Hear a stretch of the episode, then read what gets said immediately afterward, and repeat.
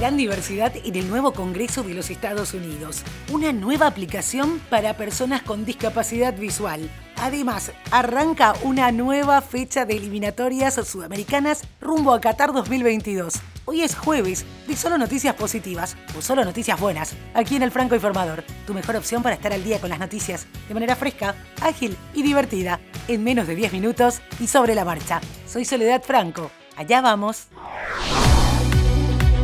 Estados Unidos tendrá el Congreso con mayor diversidad étnica y sexual de su historia. Considerando que habrá recuento de votos en varios estados, todavía hay más de una contienda legislativa por definir pero basado en los datos que ya están disponibles, es posible afirmar que a partir de enero de 2021 habrá en el poder legislativo del país un número récord de mujeres, miembros de la comunidad LGBTQ y personas pertenecientes a minorías étnicas. En las filas demócratas, la representante electa Cory Bush se convertirá en la primera mujer afroamericana en representar a Missouri. Por su parte, Marilyn Strickland será la primera afroamericana por el estado de Washington. De hecho, un número récord de mujeres afroamericanas llegará al Congreso. Serán al menos 24 mujeres, todas demócratas. Entre las mujeres, algunas harán historia doblemente por pertenecer a minorías. La representante electa por Oklahoma, Stephanie Bice, será la primera iraní americana en el Congreso. Yvette Harrell, escogida en Nuevo México, será la primera nativa americana del Partido Republicano.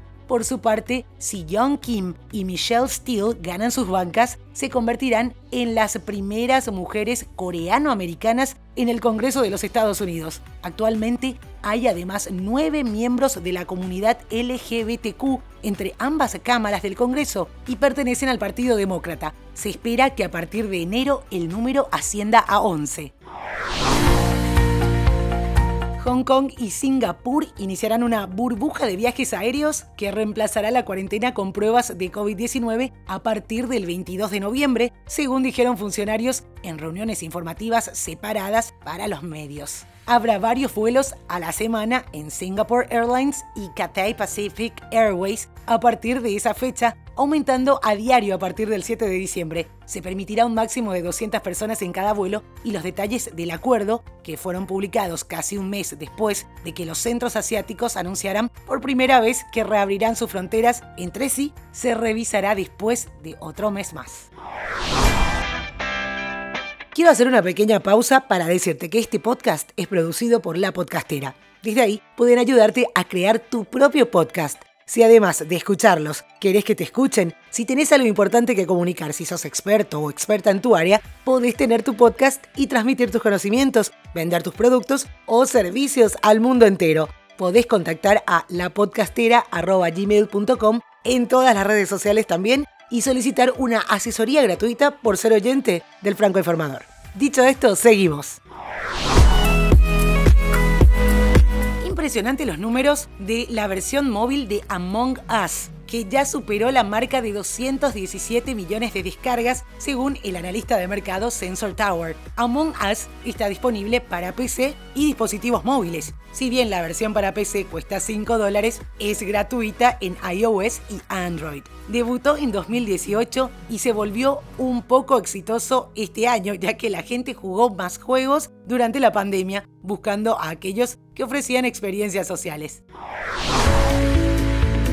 Se estima que hay más de 250 millones de personas con discapacidad visual en el mundo, según la Organización Mundial de la Salud, y 50 millones están usando un bastón. Gracias al ingenio del inventor Kursat Ceylan, las personas que carecen de vista pueden navegar por el mundo más fácilmente. El bastón inteligente o bastón WeWalk utiliza sensores ultrasónicos para advertir al usuario de objetos y obstáculos cercanos mediante vibraciones en el mango. El bastón no solo se puede emparejar con el sistema Bluetooth de un teléfono inteligente para un fácil control, sino que también se integra con Voice Assistant y el software Google Maps. SpaceX obtuvo la aprobación formal de la NASA para poder transportar astronautas a la Estación Espacial Internacional. La agencia dio su visto bueno después de dos días de revisión de los preparativos para el vuelo, lapso que concluyó el martes pasado. Así, tras lanzar el pasado mayo al espacio la primera misión tripulada privada en la historia y completarla hace tres meses, SpaceX marca otro hito en los vuelos espaciales comerciales, al convertirse en la primera compañía cuyos vehículos reciben aprobación de la NASA para realizar estos vuelos tripulados desde los tiempos del transbordador espacial. La certificación permite a la empresa realizar vuelos espaciales con su cápsula Crew Dragon y el cohete Falcon 9. El próximo vuelo está previsto para este 14 de noviembre con cuatro astronautas a bordo. Hoy arranca la doble fecha de eliminatorias. Dos partidos preparados para hoy jueves. Bolivia-Ecuador a las 16, hora de Bolivia, y Argentina-Paraguay a las 21 horas. Todos horarios locales. Este viernes 13 de noviembre, Chile va a enfrentar a Perú a las 20. Colombia medirá a Uruguay a las 15.30 y el último duelo será Brasil ante Venezuela a las 21.30. al parecer la estrella australiana Kylie Minogue encontró en la música disco la fórmula mágica para combatir los problemas que causaron el encierro en tiempos de pandemia y de paso anota un nuevo hito en su carrera. Su álbum Disco ya se instala como uno de los trabajos mejor logrados de este 2020. Magic es este sencillo. Y esto es todo por hoy, ya estás al día con las noticias. Te agradezco por hacer del Franco Informador parte de tu rutina diaria de información. Te espero nuevamente mañana a primera hora.